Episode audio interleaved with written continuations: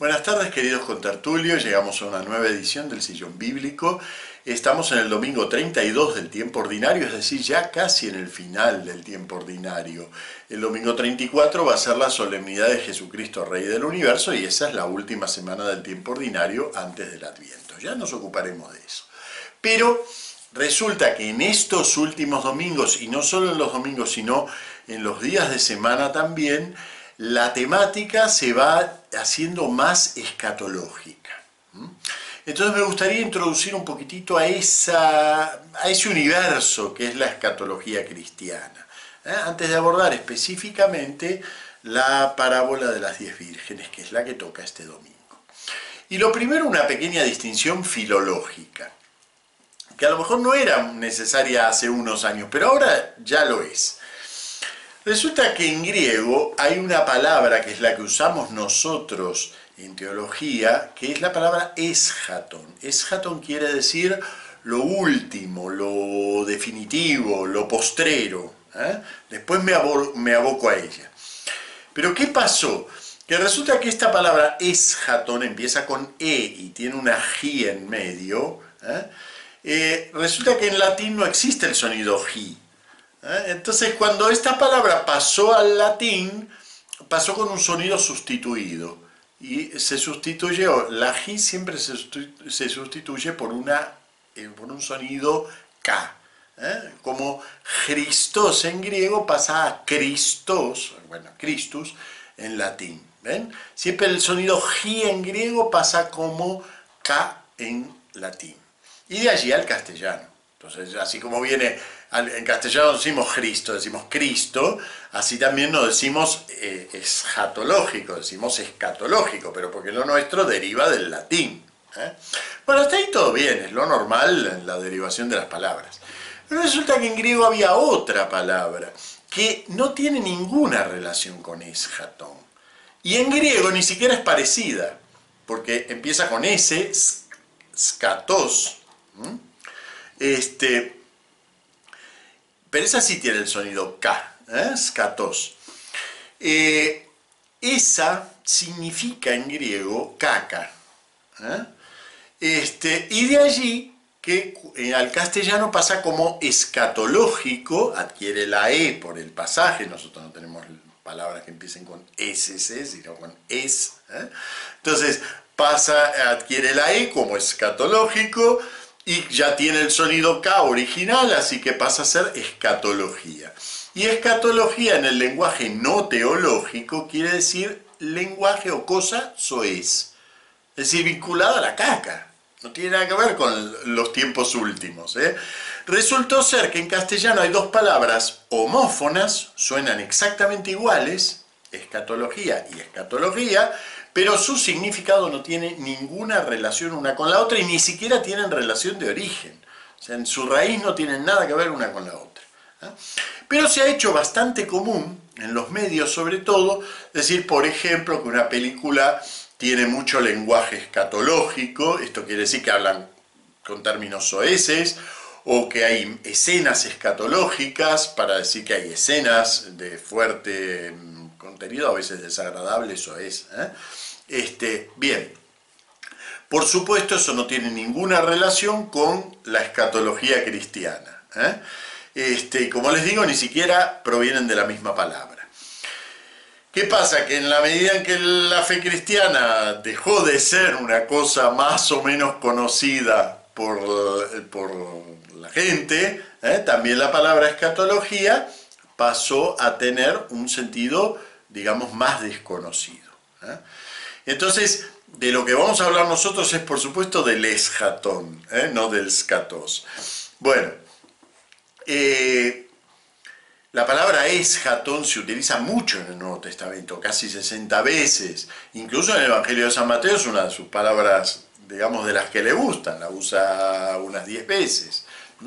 Y como les digo, significa lo último, lo postrero, lo definitivo.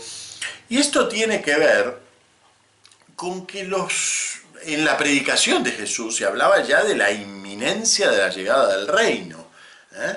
Y, bueno, esto implicaba un cambio en las relaciones de Dios con el mundo. Él, Jesús, anunciaba un nuevo eón, un nuevo tiempo.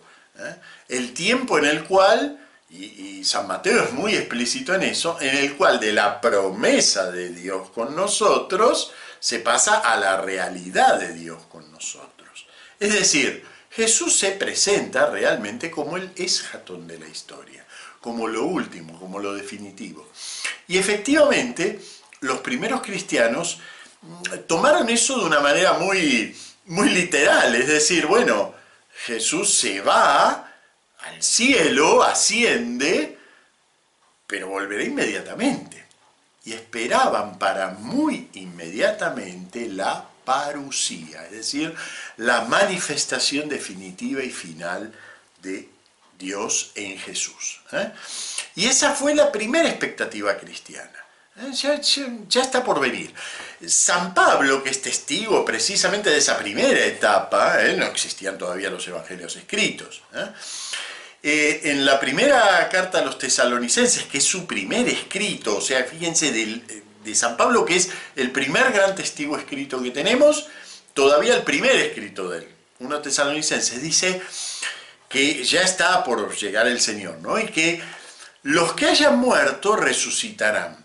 Y dice, y nosotros, los que vivamos, seremos arrebatados en los aires a su encuentro, al sonido de la trompeta, etcétera, etcétera.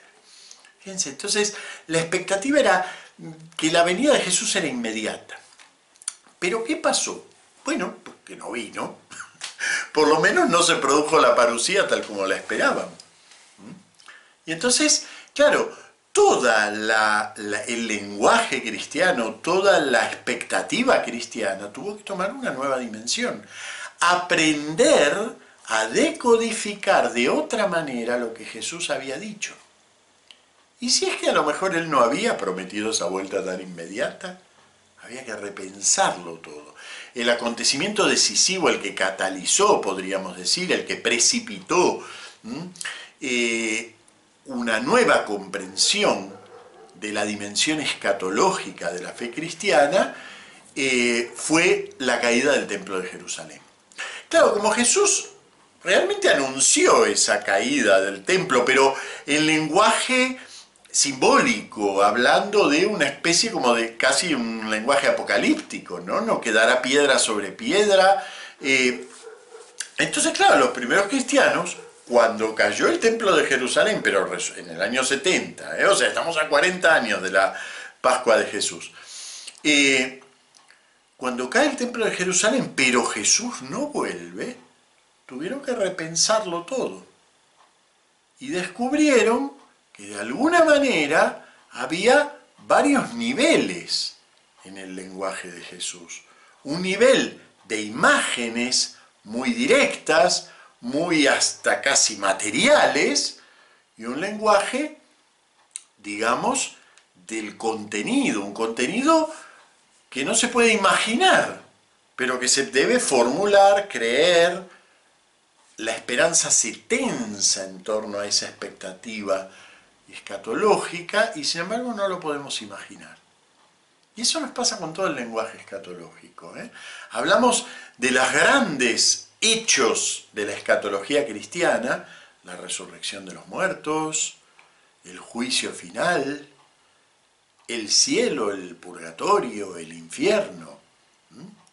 Y sin embargo, de todo eso de lo que hablamos y que forma el entramado de nuestra esperanza, porque claro, como bien lo dice San Pablo, si nosotros esperáramos solo para este mundo, para esta vida, seríamos los más tontos de todos los hombres, ¿no? Porque estamos apostando la totalidad de nuestra existencia a una vida eterna, una vida eterna que no es indeterminada.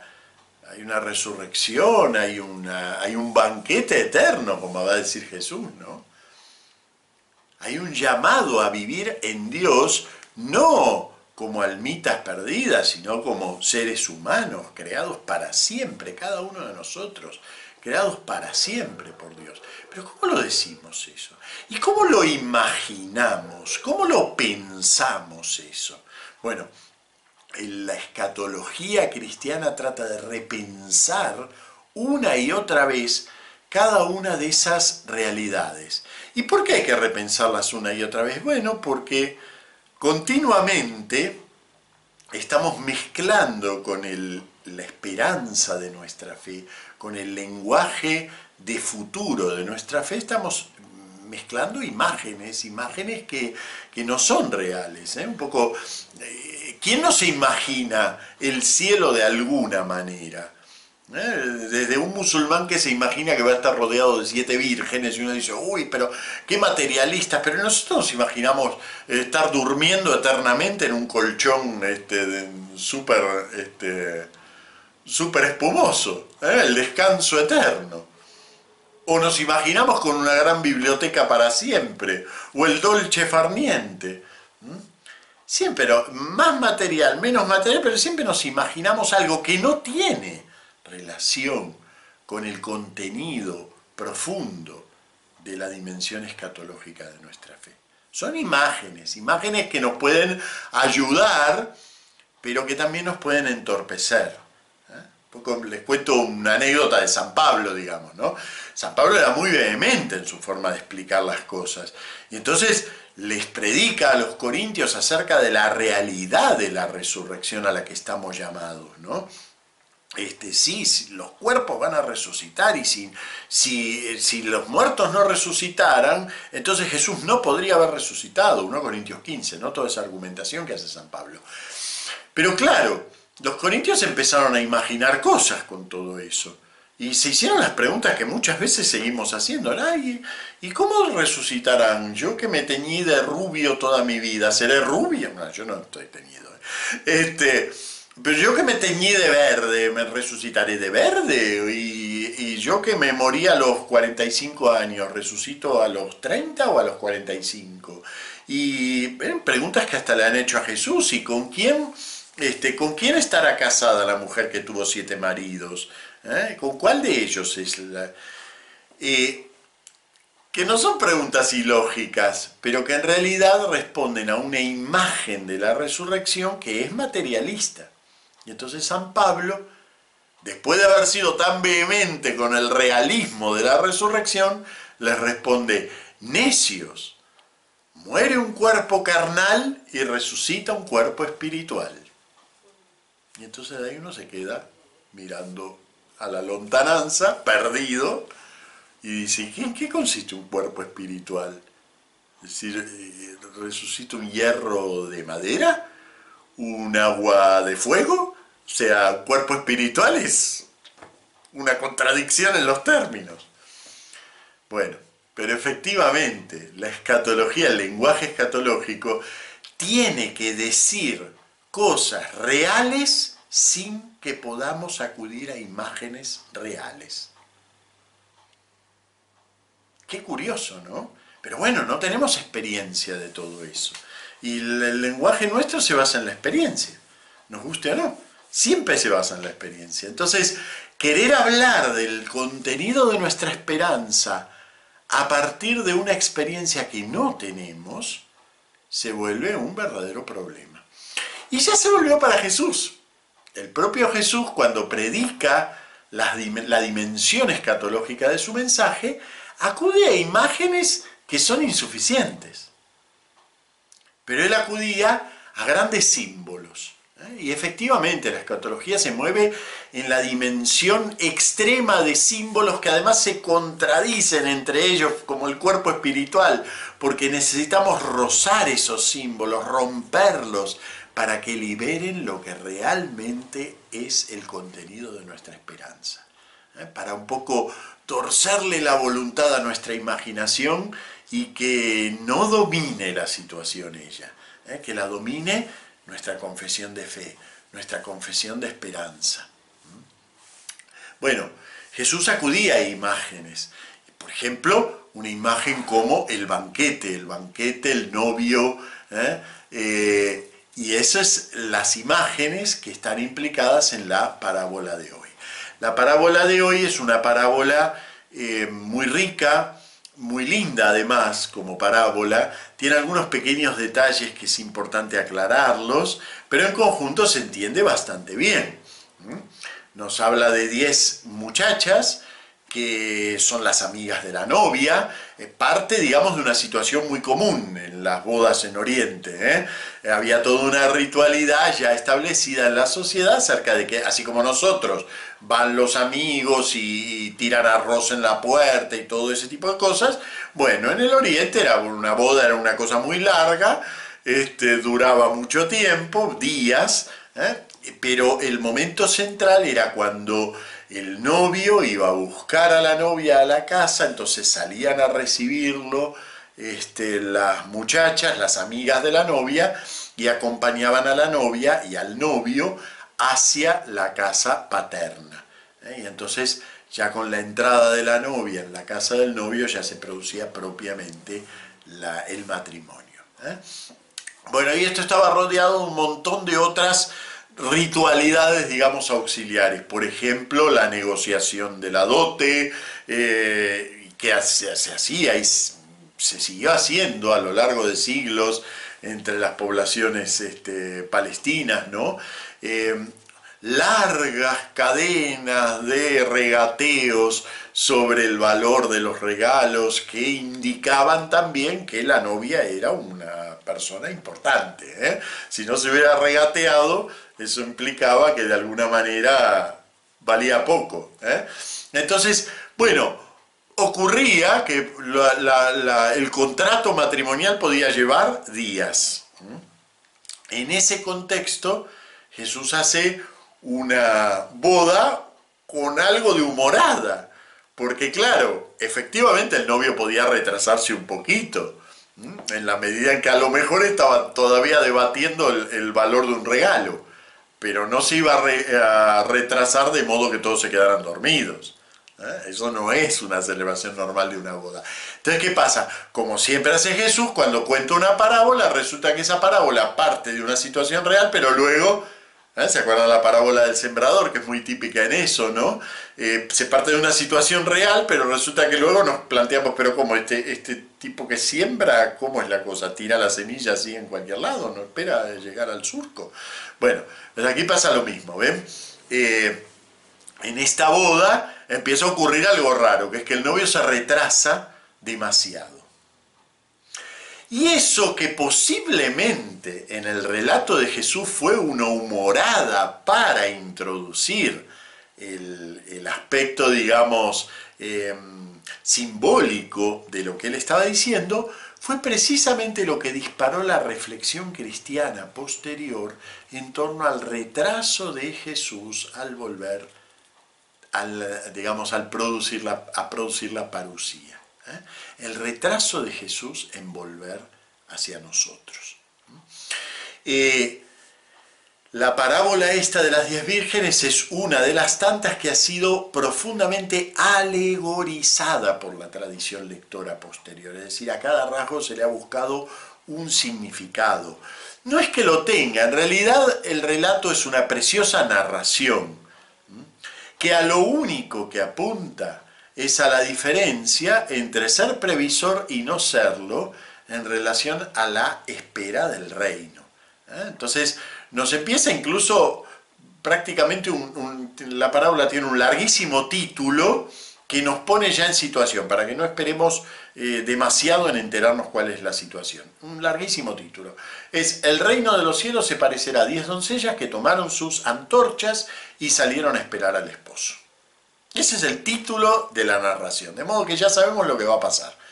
Hay 10 muchachas que van a salir a esperar al, esposo con sus antorchas. Traduzco aquí antorchas, a pesar de que en la versión litúrgica va a decir lámparas, porque en realidad la palabra específica que utiliza es antorcha, que era además el objeto que realmente se usaba para hacer el trayecto entre la casa del novio y de la novia. Unas antorchas que tenían para evitar que se apagaran, como precisamente eran, eran ritualidades sociales muy largas, para evitar que esas antorchas, antorchas se quemaran rápidamente y se apagaran, tenían unas pequeñas vasijitas de aceite. ¿eh? Y a eso se refiere esta parábola. ¿eh? Las, de las diez vírgenes, cinco eh, bueno, no le dan tanta importancia a, lo que a las eventualidades que puedan hacer. Son medio necias, ¿eh? y así los presenta la parábola. Y por lo tanto, no llevan aceite de repuesto. Creen que total, encienden la lámpara y ya está. Pero resulta que pasa esta eventualidad. Y el novio se retrasa, que no es lo más normal, ¿eh? Pero bueno, precisamente el juego de la parábola es convertir, digamos, en el centro esa cosa tan rara que es que el novio se retrase demasiado. Y entonces ahí se manifiesta la prudencia de las vírgenes que han sabido estar, aunque dormidas, interiormente en vela, han esperado y como esperaron tenían previsto el aceite. Y ese es el contenido propio de la parábola. Luego, la tradición va alegorizando, el aceite son las buenas obras, el tiempo de espera es la espera hasta la parucía. Pero hay que tener cierto cuidado, no todo en esta parábola ni es alegórico ni conviene alegorizarlo, porque por ejemplo nos podríamos preguntar, eh, bueno, ¿por qué las, eh, no son bastante egoístas las cinco sabias o prudentes que no han sido capaces de prestarle a las necias? Bueno, ven, no se puede racionalizar ni alegorizar cada detalle de la parábola, porque no está contado desde esa perspectiva. Por eso me gusta tanto cómo lo lee la liturgia. Porque fíjense, podríamos, en la primera lectura podríamos poner algo sobre la espera, sobre la expectativa, sobre algo de todo eso que hace a la dimensión más alegórica de la parábola. Y sin embargo, la primera lectura se detiene solo en un rasgo, el rasgo de la sabiduría. Y nos cuenta, aparentemente no tiene relación con la parábola, nos cuenta que la sabiduría es una especie de señorita que anda por allí ¿eh? dando vueltas y el que sabe ver la cosa se queda con ella. El que sabe apreciarla se queda con ella. ¿eh? Anda por ahí. Y entonces nos orienta sobre que el centro de la parábola de hoy no es tanto toda esa dimensión alegórica, por supuesto que está, ¿eh? lo de que el aceite son las buenas obras, es perfectamente eh, entendible en la parábola, ¿eh? y sobre todo viniendo de San Mateo, que tanto insiste en la importancia del obrar de los hombres. Se puede alegorizar eso, pero el centro de la parábola en realidad está puesto en que unas, pudiendo pensar sabiamente, han sido negligentes. Y otras, pudiendo ser negligentes, porque nadie se espera que el novio tarde tanto, han sido en realidad sabias y prudentes. ¿Y eso por qué? Porque han sabido aprovechar una sabiduría que anda por allí y el que se da cuenta la pilla. De eso habla la primera lectura. Y eso es lo que orienta en la lectura de la parábola de las diez vírgenes. ¿Ven? Entonces fíjense, se vuelve muy útil y muy importante el final de la parábola, que es la reflexión que hace San Mateo en torno a todo esto, y que aparentemente no tiene mucha relación con el desarrollo de la parábola. El final es, por lo tanto, velad, porque no sabéis el día ni la hora. Y claro, ¿por qué digo no tiene relación? Porque las diez se durmieron. Pero el velar del que habla aquí es otro velar. No es el velar de descansar lo que corresponde. Es el velar de tener el espíritu despierto para tomar la sabiduría de Dios cuando se presenta. Tomar ese saber de Dios por donde aparezca. Y allí donde aparece, lo hago mío. Y voy acopiando esa prudencia, esa sabiduría de las cosas de Dios que me permiten apreciar que aunque parezca que Jesús se retrasa, en realidad está a su tiempo. Y yo lo puedo esperar porque sé que está a su tiempo justo. ¿Y eso cómo lo sé? Porque entro en la dimensión de la sabiduría de Dios. De eso habla específicamente esta parábola. Y bueno, lo escatológico que pensamos esta semana, este domingo, es eso. Lo escatológico se alcanza no imaginándose cosas, sino entrando en la dimensión del misterio de Dios, entrando en la dimensión de la sabiduría de Dios. Ya la semana que viene veremos más aspectos de ese, de ese banquete y de ese entrar en la sabiduría de Dios. Pero en esta nos quedamos simplemente con eso. La sabiduría de Dios anda recorriendo, como esta señora de la primera lectura, anda recorriendo, anda dando vueltas entre nosotros. Y nosotros tenemos, como creyentes, la sabiduría es radiante e inmarcesible y la ven fácilmente los que la aman. Y la encuentran los que la buscan. Ella misma se da a conocer a los que la desean. Bueno, muy bien. La semana que viene seguiremos hablando de esto de escatología y sobre todo introduciendo a cuestiones del lenguaje apocalíptico porque se va haciendo más urgente conforme pasan los días hasta llegar al final del tiempo ordinario. Nos vemos la semana que viene. Muchas gracias.